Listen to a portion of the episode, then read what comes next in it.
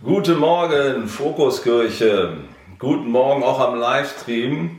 Ich grüße euch heute aus meinem Wohnzimmer und der Grund ist ganz einfach. Die Corona-Welle hat auch mich erwischt. Mir geht es Gott sei Dank ganz gut, aber ich will niemanden anstecken und deswegen bringe ich diese Message von meinem Wohnzimmer aus und äh, wünschte, ich wäre bei euch.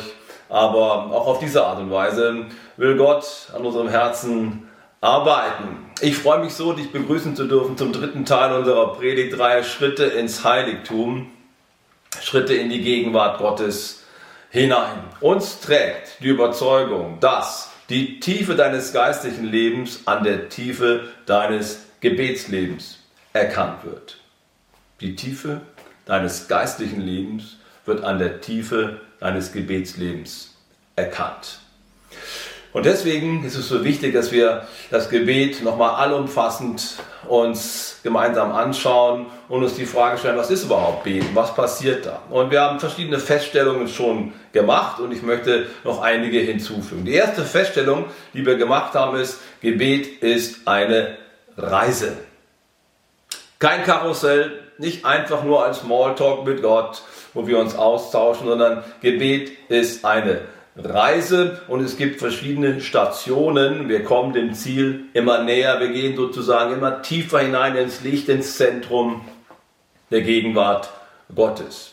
Und die Bibel zeigt uns anhand der Stiftshütte und auch des Tempels dann später, dass es hier Stationen gibt, die auch eine bildliche, ähm, bildliche Aussagekraft haben für uns, weil es ja um ein geistiges Geschehen geht.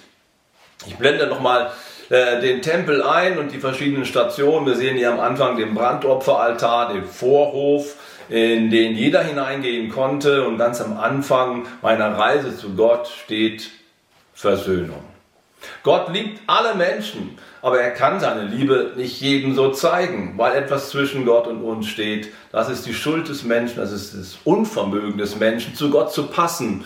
Und damit das in Ordnung kommt, hat Gott alles gegeben und das bestdenkbare Opfer gebracht. Das ist Jesus Christus am Kreuz. Feiern wir das Brandopfer, was Gott selber dargebracht hat, was ein für alle Mal genügt. Im Alten Testament mussten die Menschen dann Tiere bringen und dort das bildlich darstellen und sozusagen wieder gottesfähig werden. Das ist der erste Schritt durch Versöhnung. Der zweite Schritt ist das, äh, ist das Waschbecken, wo dann auch eine innere Erneuerung stattfindet, der Gedanken, der Ausrichtung, nicht nur der äußeren äh, Person, dann auch der inneren Person, Heiligung, Jüngerschaft, Nachfolge sind die Begriffe, die wir dafür im Neuen Testament benutzen. Und dann kommt der eigentliche Raum Gottes, das Heiligtum und äh, dann das Allerheiligste. Und klar, im Alten Testament durften nicht alle Menschen ins Heiligtum gehen und erst recht nicht ins Allerheiligste. Aber durch Jesus Christus hat sich etwas Grundlegendes daran verändert. Ab Karfreitag ist der Vorhang zerrissen, der vor dem Allerheiligsten gehangen hat. Und nun dürfen alle Menschen, die auf Christus vertrauen, auch in die tiefste Gegenwart Gottes hineinkommen, weil sie gottesfähig gemacht worden sind durch das perfekte Opfer von Jesus Christus. Und äh, das möchte ich nochmal in Erinnerung rufen. Wir finden diesen großartigen Text, diese großartige Botschaft im Hebräerbrief, im Kapitel 10. Und da heißt es, deshalb, liebe Freunde, können wir jetzt zuversichtlich in das Allerheiligste des Himmels hineingehen, denn das Blut von Jesus hat uns den Weg geöffnet, das perfekte Opfer. Das ist der neue, lebendige Weg durch den Vorhang, den Christus durch seinen Tod für uns eröffnet hat. Da wir also einen großen hohen Priester haben, der über das Volk Gottes eingesetzt ist, wollen wir mit aufrichtigem Herzen in die Gegenwart Gottes treten und ihm ganz und gar vertrauen. Denn unsere Herzen wurden mit dem Blut Christi besprengt, um unser Gewissen von Schuld zu reinigen und unsere Körper sind mit reinem Wasser gewaschen. In diesem Text finden wir sozusagen nochmal diese Schritte, Brandopferaltar, das Waschbecken, dann aber auch das eigentliche Heiligtum und Allerheiligste. Wir sind eingeladen, ganz tief reinzugehen in die Gegenwart Gottes und wir können das, weil Christus für uns das perfekte Opfer gebracht hat. Trotzdem bleiben diese Schritte noch bestehen, denn dass Jesus für uns ähm, die Grundlage geschaffen hat, heißt noch nicht, dass wir auf dieser Grundlage dann auch wirklich Schritte gehen. Denn die Schritte müssen nach wie vor gegangen werden, wenn wir in die Gegenwart Gottes hineinkommen wollen. Also, erste Feststellung, Gebet ist eine Reise und kein Karussell. Die zweite Feststellung ist, Gebet lässt sich vergleichen mit einer Beziehung, die ja auch immer tiefer werden kann. Und auch das bildet sich hier im Bild des Tempels ganz gut ab. Letzte Woche hat David versucht, das Heiligtum, über das er gesprochen hat, mit einem Rendezvous zu vergleichen. Wenn wir bei diesem Begriff einmal bleiben, dann könnte man Folgendes sagen. Im Vorhof geht es um ein Kennenlernen, um ein sich begegnen und um einen Smalltalk, könnte man sagen. Eine erste Berührung. Ja, man kommt zusammen, man passt vielleicht auch zusammen, aber hat noch so viel zu entdecken. Der nächste Schritt ist ins Heiligtum hinein. Hier findet ein Rendezvous statt. Hier, ja, hier geht, es, geht es nicht mehr so sehr darum, mich selber darzustellen und äh, erstmal zu zeigen, dass ich auch zum anderen gut passe, sondern jetzt erinnere ich mich daran, dass der andere das Zentrum meines Verlangens ist. Und äh, ich frage ihn aus, wer bist du und wie bist du und was machst du gerne? Und im Heiligtum wird es so dargestellt, dass es nur noch um ihn geht. Im Vorhof, Vorhof geht es um mich. Wie werde ich gottesfähig? Wie passe ich zum anderen? Wie kann ich quasi mich so performen und mich so verhalten, dass überhaupt eine Beziehung möglich wird? Also ich mache mich selber auf den Weg. Ich präpariere mich, damit ich fähig werde. Und im zweiten Schritt geht es dann darum, den anderen ganz tief kennenzulernen. Rendezvous eben. Deine Eigenschaften, deine Qualitäten stehen hier im Mittelpunkt. Übertragen ins Gebet bedeutet das, dass wir seine Majestät feiern, dass wir seine Größe feiern, dass wir bekennen, vor ihm muss ich jedes Knie beugen, der himmlischen, irdischen und unterirdischen. Und dass Jesus der ausgestreckte Arm Gottes ist, dass der Vater den verlorenen Sohn sucht. Die ganzen Eigenschaften Gottes spielen hier die zentrale Rolle. Rendezvous, sich kennenlernen. Aber was ist das Ziel eines Rendezvous? Aber wenn es richtig gut läuft, steht am Ende des Rendezvous statt Shake Hands der Hack, die Umarmung und dann sagt man, hey, das war so großartig miteinander und der eine fragt den anderen, wie wär's, wollen wir nicht miteinander den Weg gehen? Oder der Mann fällt auf die Knie und hält Hand an um die Frau und sagt, willst du nicht meine Frau werden? Wollen wir nicht gemeinsam durchs Leben gehen? Das ist der Traum das Traumziel eines richtig guten Rendezvous, oder? Dass es nachher zu einer Verbindung kommt, zu einer ja, Vereinigung, zu einer gemeinsamen Weiterreise. Und genau das ist das, was im Allerheiligsten im Zentrum steht. Das Wir. Jetzt geht es darum, wie wir miteinander verschmelzen können, wie wir miteinander äh, einfach uns gegenseitig bereichern und ähm, das ist eine völlig neue Art zu leben. Das sind nicht mehr zwei Einzelne, die jetzt irgendwie versuchen zu interagieren, sondern die werden zu einem einzigen. Das ist das Ziel des Allerheiligsten.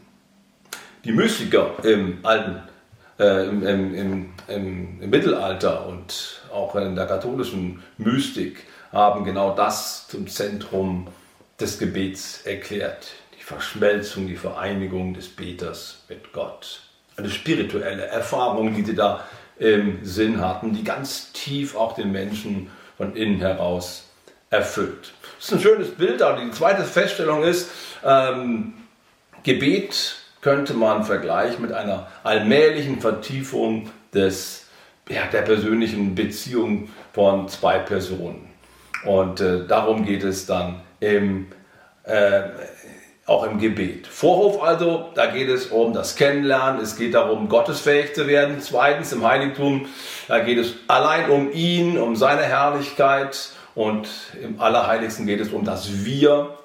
Wie können wir miteinander ähm, leben und wie kann ich komplett erfüllt werden vom Heiligen Geist und äh, Gott total in mich aufnehmen. Im Allerheiligsten geht es nicht mehr um das Wie und das Wer des anderen, sondern um das Mehr des anderen. Im Vorhof geht es um mich, im Heiligtum geht es um ihn und im Allerheiligsten geht es um das Wir. Nicht mehr um das Wie und das Wer und das Was, sondern um das Mehr von Gott in meinem Leben.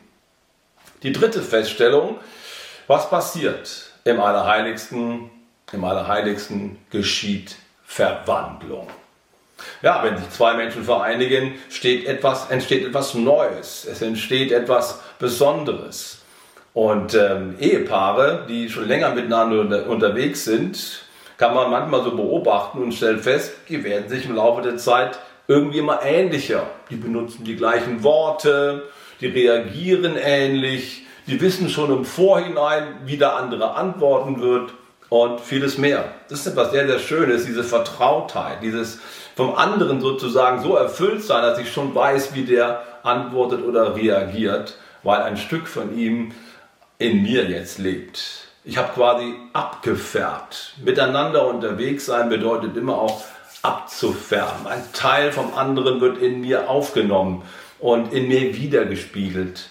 Und das ist genau das Geheimnis auch des Allerheiligsten, dass wir anfangen, etwas abzuspiegeln oder wieder zu spiegeln von dem, was Gott in mich hineingegossen hat an seiner eigenen Gegenwart. Und ähm, die Person, die am tiefsten im Alten Testament mit Gott unterwegs gewesen ist, die ähm, erlebt das auch tatsächlich ganz hautnah und, und real. Das ist Mose, der die zehn Gebote auf dem Berg Horeb empfängt und während er so 40 Tage mit Gott eng zusammen ist, die Stimme Gottes hört und äh, umgeben ist von einer himmlischen Wirklichkeit, passiert etwas mit ihm. Und lass uns da mal reinschauen, das steht, finden wir im 2. Mose Kapitel 34, Vers 27 bis 30. Da heißt es, und der Herr sprach zu Mose, schreib alle diese Worte auf, denn das sind die Bestimmungen des Bundes, den ich mit dir und mit Israel geschlossen habe. Und jetzt werden quasi diese zehn Gebote in die Tafeln eingraviert. Mose war 40 Tage und 40 Nächte oben auf dem Berg bei dem Herrn. Während dieser Zeit aß und trank er nichts. Gott schrieb die Bestimmungen des Bundes, die zehn Gebote, auf die steinernen Tafeln. Dann stieg Mose mit den beiden steinernen Tafeln in der Hand vom Berg herab. Und jetzt kommt's. Er wusste aber nicht, dass sein Gesicht leuchtete, weil er mit dem Herrn gesprochen hatte. Und dann begegnen ihm die Leute dort unten und sind erschrocken, weil sein Gesicht leuchtet, als wenn irgendwie äh, Leuchtkraft in seiner Haut liegen würde. Er strahlt quasi wie jemand, der so einen Strahler auf seinem Kopf hat. Und äh, das ist natürlich eine ziemlich schockierende Erfahrung für die Umgebung gewesen. Aber für alle war klar, wow, der hat in der Gegenwart Gottes voll abgefärbt. Ein Teil von Gott ist an ihm hängen geblieben. Und das verschafft ihm natürlich unglaubliche Autorität. Und äh, das Volk hat dann die zehn Gebote auch sehr gern angenommen. Und äh, Mose ist dann immer wieder ins Heiligtum oder ins Allerheiligste reingegangen, im Tempel dort unten, war der ja aufgebaut. Und jedes Mal, wenn er da reinging, ins Allerheiligste und wieder rauskam, erneuerte sich diese Leuchtkraft. Und jedes Mal, wenn er zum Volk dann sprach, hat er vorher nochmal diese Leuchtkraft erneuert. Und äh, danach hat er sich eine Decke über den Kopf gezogen, damit ähm, er auch wieder normal quasi sich bewegen konnte. Und den Menschen, wenn auch etwas mit Hilfe dann. Aber ähm, dieses Bild der Decke, die auf dem Kopf liegt, die quasi die Herrlichkeit Gottes verhindert, dieses Bild greift äh, Paulus im Neuen Testament noch einmal auf und spricht uns jetzt allen, die wir an Christus glauben, diese Möglichkeit zu, genauso zu strahlen wie Mose. Nicht in der Haut äußerlich, aber innerlich im Herzen. Und wir finden diesen, äh, diese, diese, diese Verheißung im 2. Korinther Kapitel 3, Vers 17 und 18. Jedes Mal, wenn jemand sich dem Herrn zuwendet, wird die Decke entfernt. Jedes Mal, wenn sich jemand dem Herrn zuwendet, wir könnten auch sagen, jedes Mal, wenn jemand ins Allerheiligste hineingeht, genauso wie Mose, wird die Decke weggetan. Und was passiert dann? Wir alle sehen dann mit unverhülltem Gesicht die Herrlichkeit des Herrn.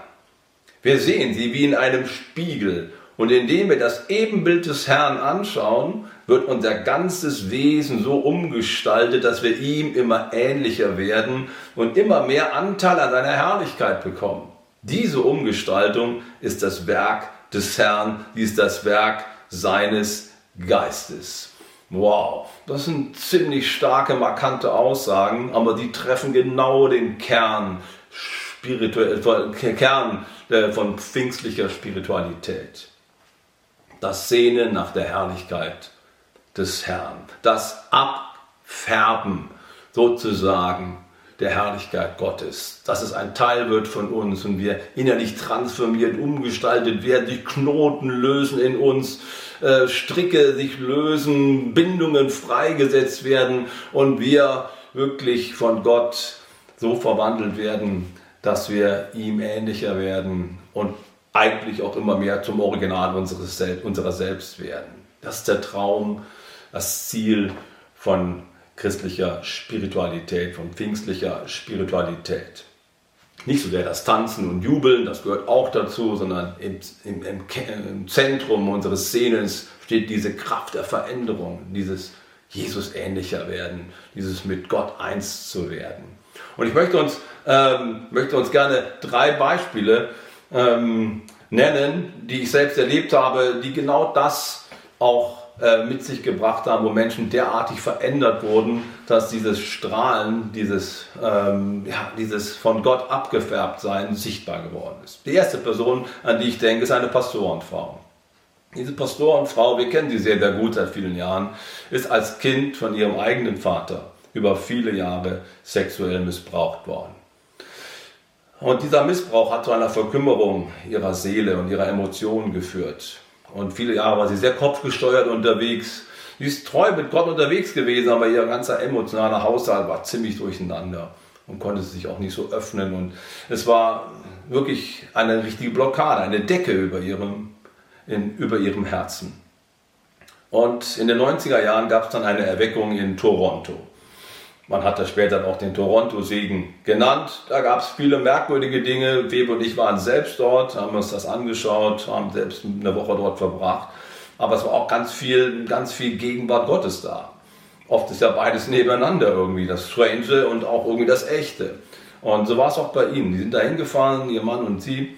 Und äh, das hat dermaßen auf sie gewirkt, dass äh, eine große Sehnsucht hier freigesetzt wurde. Und ich war selbst mit Febe dort und eine Atmosphäre war dort, die wirklich anders war. Und die Lieder, die sie gesungen haben, waren alle Heiligtumslieder. Ja.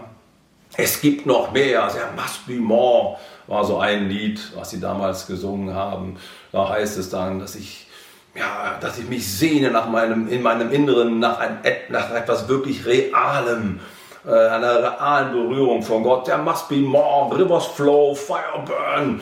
So, das war so das, der Herzensschrei, der dort miteinander geteilt wurde. Das hat eine unglaubliche äh, Wirkungskraft gehabt. Aber sie hat gesagt, ich widerstehe hier all diesen Manifestationen, die ich links und rechts um mich herum sehe. Wenn das wirklich von Gott ist, dann kann er das auch bei mir zu Hause machen. Und so hat sie dort gar keine Manifestation an ihrem Körper erlebt, weil sie es nicht zugelassen hat. Wir sind ja Herr darüber. Und dann sind sie nach Hause. Und zu Hause hat sie gesagt, Gott, wenn das wirklich alles von dir war, dann kannst du das jetzt an meinem Herzen tun. Und sie war allein zu Hause, legt eine von diesen CDs auf, die sie dort gekauft hat. Und dann kam so ein Song wie There must be more, Rivers flow, fire burn. Und während sie sich da reinnehmen lässt in diese Anbetung, kommt die Gegenwart Gottes so mächtig über sie, dass sie auf den Boden fällt und dort zwei Stunden liegt. Und die Musik läuft weiter. Und Irgendwann ist sie natürlich auch zu Ende gelaufen, ist klar, aber sie blieb dort liegen und äh, irgendwann kam ihr Mann rein und sie lag da auf dem Boden und erzählte, was sie erlebt hat. Und Gott hat wirklich an dem Tag angefangen, ihre ganzen inneren Verknotungen, ihre ganzen Blockaden zu lösen. Und in den nächsten Wochen ist es immer mehr geworden, dass ihr Herz angefangen hat aufzublühen. Und ähm, klar, man ist jetzt nicht komplett ein neues Baby und fängt alles bei Null an, aber ist so viel neu geworden bei ihr und wir können das bezeugen, weil die hineingekommen ist in die allerheiligste Gegenwart Gottes und die war heilsam, transformierend und erlösend. Eine zweite Pastorenfrau, die wir auch seit vielen Jahren kennen, hatte eine längere Zeit, wo sie keine Lust mehr hatte, in ihre eigene Kirche zu gehen. Sie fühlte sich nicht wirklich angenommen, geliebt und respektiert und äh, hat ihre ganze Freude am Glauben verloren und hat echt gestruggelt. Das ging eine längere Zeit. Letztes Jahr ist sie mit ihrem Mann nach Wedding in Kalifornien geflogen, hat dort einen Besuch gemacht. Dann sind sie in die Bethel Church gegangen. Eigentlich waren sie nur einen Abend dort und wollten mal gucken. Und ähm, an diesem Abend begegnet sie dort einem Propheten, der irgendwie eine Botschaft für sie hatte und legt die Hand auf sie und spricht ihr etwas zu, das total in ihr Herz reinfällt. Und sie spürt, Gott, Gott ruft mich, ich muss noch ein bisschen länger bleiben. Wir blieben dann zwei Wochen äh, in, äh, in der Bethel Church und in diesen zwei Wochen hat Gott ein derartiges Heilungswerk in ihr angefangen, dass sie bis heute eine ganz neue Freude am Glauben hat. Sie, sie, sie, sie tanzt im Lobpreis und sie strahlt, wenn es darum geht zu beten. Und ihr Mann sagt, ich habe eine völlig neue Frau bekommen. Wie großartig ist das denn? Strahlende Herrlichkeit, so wie bei Mose. Eine dritte Person ist unser Gastsprecher für den nächsten Sonntag, Daniel Dahlmann. Bei ihm ist es schon etwas länger her. Auch er ist vor vielen Jahren mal nach äh, Wedding in Kalifornien gefahren, zu Bethel Church und wollte dort einen Besuch machen. Und als er dort reinkam mit seinem Team, hat es ihn sofort gepackt. Die Atmosphäre, die Gegenwart Gottes war so stark für ihn, dass er anfing zu weinen. Das ging drei Tage so. Er konnte drei Tage lang fast nicht aufhören zu weinen. Immer war die Gegenwart Gottes so stark für ihn und das alles so real, dass es einfach irgendwie sich durch Weinen und durch innere Auflösung bemerkbar gemacht hat. Aber mit diesen ganzen Tränen wohl auch die ganze Frustration, die ganze Erfolglosigkeit weggewaschen, die ihn innerlich beschwert hatte. Und äh, nach der Zeit dort ist er komplett verändert nach Hause gefahren und hat seinen Dienst nochmal ganz neu angepackt. Heute ist er der Leiter unserer ersten Vision, die wir als BFB haben. Wir sind Geistbewegung und hat vor ein paar Jahren die Spirit Cons äh, ins Leben gerufen, hat jetzt selber eine große Konferenz in Lörrach, äh, Heaven Come Konferenz und er hat mir vorhin auch am Telefon berichtet, was dort passiert ist. Ihr werdet euch wirklich äh, äh gut anschnallen müssen nächste Woche. Am Freitagabend haben wir unsere Holy Spirit Leiter wird sprechen und am Sonntag dann den All Church Day. Und er wird uns berichten, was dort passiert ist. Er bringt ein Team mit und sein Leben ist von diesem Tag an, von, dieser, von diesem Besuch an wirklich wirklich nachhaltig verändert worden. Ein tiefes Sehen nach Gottes Gegenwart ist geblieben. Und das kann er auch bis heute weitergeben, weil es ein Stück von ihm geworden ist. Die dritte Feststellung ist also, ich wiederhole nochmal, im Allerheiligsten findet Verwandlung statt. Und deswegen ist es so wichtig, dass wir als Kirche es auch besser noch lernen, jeden Einzelnen an die Hand zu nehmen und ihm zu helfen, da hineinzukommen und hineinzufinden, nicht nur in den Vorhof, nicht nur ins Heiligtum, sondern auch ins Allerheiligste, um dort Gott selbst zu begegnen und eine Transformation zu erfahren. Das ist unser Traum. Wir wollen in der nächsten, der nächsten Etappe da viel mehr äh, Raum für haben und jedem Einzelnen noch mehr helfen, diese Erfahrung zu machen. Aber noch ein letztes muss gesagt sein, die vierte Feststellung, die auch zum Allerheiligsten dazugehört. Im Allerheiligsten findet auch eine Art von Fürbitte statt. Fürbitte, Gebet für andere. Nicht Fürbitte für die Welt, nicht das Gebet für Menschen, die noch nicht zu Christus gehören, sondern im Allerheiligsten wurde einmal im Jahr Fürbitte geleistet vom Hohepriester, der mit, einem, mit einer Schale dort hineinging in das Allerheiligste und ein Brandopfer brachte, das Blut eines Brandopfertieres und das dann dort an, dieses Blut dort an den ähm, an den Kasten, an die Bundeslade sprengte. Und äh, dort war die, die Erneuerung des Bundesschlusses am Sinai vollzog. Und zwar nicht für sich persönlich, sondern für das gesamte Volk Israel, für das gesamte Volk Gottes. Und das stand dann auch draußen am Yom Kippur-Tag vor dem Zelt, vor dem Tempel und äh, hat das miteinander gemeinsam gefeiert. Der Hohepriester ging rein, wirkte Versöhnung, wirkte Erneuerung des Bundes und das ganze Volk stand draußen, hat das Ja dazu gesprochen und vollzogen. Yom Kippur ist bis heute ein großer Feiertag in Israel. Hat übrigens letzte Woche oder diese Woche jetzt von Dienstag auf Mittwoch stattgefunden. Natürlich gibt es keinen Hohepriester mehr und es gibt auch kein Allerheiligstes mehr, aber die Erinnerung lebt weiter fort. Was passiert also im Allerheiligsten? Im Allerheiligsten gibt es eine Art von Fürbitte, die sich auf das Volk Gottes bezieht.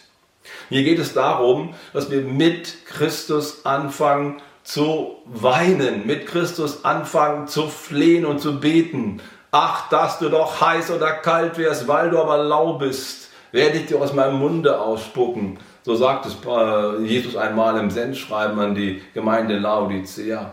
Und da ist der ganze Schmerz seines Herzens mit drin. Ihr Lieben, wir haben Grund, wirklich in die Fürbitte zu gehen. Wir haben Grund, Grund auch, äh, einen Grund auch innerlich einen, einen Zerbruch nachzuvollziehen. Einen inneren Zerbruch der nötig ist, denn so viele Menschen sind schwach geworden in der Corona-Zeit, auch schon vorher, aber jetzt ist es nochmal ganz sichtbar geworden. So viele sind weggeblieben, so viele geben nicht mehr ihren Zehnten, so viele führen ein Leben wie alle anderen Menschen und stehen nicht mehr in der Nachfolge. So viele haben angefangen, die Werte dieser Gesellschaft höher zu setzen als die Werte der Heiligen Schrift und färben ab vom Zeitgeist und nicht mehr vom Heiligen Geist. Und ich könnte so viele andere Details noch nennen. Es ist wirklich Grund da, zu beten und zu flehen, dass Gott auch sein Volk erneuert. Wir sind beim Weitem nicht da, wo wir sein sollten. Yom Kippur-Tag bedeutet, das Volk Gottes soll wieder strahlende Herrlichkeit sein, ein Vorbild sein für die ganze Welt. Das ist ja die eigentliche Idee die Gott hatte mit dem Volk Israel, dass ein Volk der ganzen Welt demonstriert, wie gut es ist, mit Gottes Worten, mit Gottes Geboten unterwegs zu sein. Das ist die Aufgabe der Kirche, ein Ort zu sein, wo der Himmel die Erde berührt und wo deutlich wird, manifestiert wird. Ja, es kann alles ganz anders sein. Es kann gesund sein, es kann heil sein, es kann gerecht sein, es kann wahrhaftig sein. Das ist unser Auftrag, das gemeinsam zu leben. Und wie viele sind weggeblieben? Wie viele sind zu Hause geblieben, sind nachlässig geworden. Das sollte uns Grund geben zum Gebet und zum Flehen, dass Gott auch sein Volk erneuert. Das ist so, so wichtig. Und Jesus betet im Johannes Kapitel 17 das sogenannte hohe priesterliche Gebet. Das hohe priesterliche Gebet. Er sagt, ich bete nicht für die Welt. Ich bete für die, Vater, die du mir gegeben hast und die durch ihr Wort zum Glauben gekommen sind dass sie eins seien, so wie wir, Vater im Himmel, eins sind. Und diese Einheit des Volkes Gottes, diese Einheit auch im Ziel, die ist es, oh, die so notwendig ist, wenn die Kirche ihren Auftrag in dieser Welt erfüllen soll. Oh, liebe Freunde, lasst uns mit Christus gemeinsam beten. Der Geist und die Braut, sie sprechen kommen. Und wer es hört, der spreche komm. Und wen der durstet, dürstet, der komme und trinke vom Wasser des Lebens umsonst. So endet das Neue Testament in Offenbarung 22. Das ist Fürbitte aus dem Allerheiligsten heraus. Und deswegen wollen wir gleich dann auch noch diesen Schritt miteinander gehen für uns als Kirche beten, für die gesamte Kirche beten, dass die wieder strahlende Herrlichkeit ist und dass etwas abfärbt durch sie in die Welt hinein und dass jeder Einzelne seinen Platz einnimmt im Plan Gottes, im Haus Gottes und wir miteinander die Aufgabe, die wir haben, ernst nehmen und dann erleben, wie Gott das Haus mit Herrlichkeit erfüllt und Menschen angezogen werden, weil sie spüren, hier ist was Reales. Und deswegen wollen wir auch das miteinander praktizieren. Die Holy Spirit Night am nächsten Freitag soll uns dabei einen mächtigen Schub geben und auch der All Church Day. Ich komme zum Schluss. Was wollen wir jetzt machen? Wie geht es weiter in diesem Gottesdienst? Ich möchte dich gerne einladen zu einer Reise in das Heiligtum, in das Allerheiligste hinein. Und der Lobpreisteam hat sich vorbereitet und möchte jetzt Schritt für Schritt mit uns als Kirche in die Tiefe der Gegenwart Gottes hineingehen. Wir starten mit einem ersten Song, mit dem Lied Waymaker, ein wirkliches Heiligtumlied, weil es beschreibt, wie Jesus ist, wer er ist, was er getan hat. Die größte Majestät Gottes wird in diesem äh, die Lied beschrieben und hilft uns eine Sehnsucht aufzubauen nach mehr von Christus. Das führt uns ins zweite Lied rein, in dem wir dann singen, ich schaffe Raum für dich. Das zentrale Lied, die zentrale Aussage, die wir auch im, Heiler, im Allerheiligsten dann auch äh, aussprechen. Wir möchten gerne mehr Raum für ihn schaffen, wir wollen gerne erfüllt werden mit dem Heiligen Geist. Und äh, dieses Lied wollen wir ganz bewusst singen und Schluss des Liedes kommt dann Pastor David nochmal nach vorne und wird uns helfen, nochmal konkreter zu werden, was es bedeutet, wirklich äh, mehr zu empfangen von Christus, sich ihm mehr hinzugeben und mehr von ihm erfüllt zu werden. Im dritten Schritt wollen wir dann auch den zweiten Aspekt des Allerheiligsten miteinander bedenken, nämlich Herr schenke Erweckung. Lasst uns gemeinsam beten für unsere Kirche, für die ganze Kirche in Deutschland. Es ist so viel einfach auch zerbrochen, so viel schwach geworden in den letzten zweieinhalb Jahren. Lasst uns beten, dass Gott eine Erneuerung schenkt. Lasst uns beten, dass auch am Freitagabend und am nächsten Sonntag Gott ein Wiederherstellungswerk beginnt, dass viele Leute kommen, auch die, die weggeblieben sind. Lasst uns gemeinsam um Erweckung beten und bitten und damit das Herz von Christus teilen. Im nächsten Schritt wollen wir dann ins Abendmahl reingehen. Das haben wir heute so vorbereitet, dass es drei Tische gibt, zwei hinten bei der Technik, einer vorne an der Bühne. Und wenn das Lied dann kommt, äh, O come to the altar, dann steht einfach auf von euren Plätzen, wenn ihr eine klare Entscheidung für Christus getroffen habt und euren Bund mit ihm auch erneuern möchtet. Dann seid ihr eingeladen, auch zum Tisch des Herrn zu gehen und das nochmal aus zu sprechen und nochmal festzumachen. Und gerade das Aufstehen auch vom Platz symbolisiert auch diesen inneren Aufbruch. Und das wollen wir noch gemeinsam machen und ähm, einfach von Gott auch für die ganze Kirche gestärkt zu werden. Denk einfach dran, dass die Erneuerung unseres Bundes und die Erneuerung unseres Gebetslebens zu einer Veränderung unserer Kraft führt, unserer geistlichen Kraft. Denn die Kraft deines geistlichen Lebens oder die Tiefe deines geistlichen Lebens wird erkannt an der Tiefe deines Gebetslebens. Lasst uns hineingehen in Jesu Namen. Amen.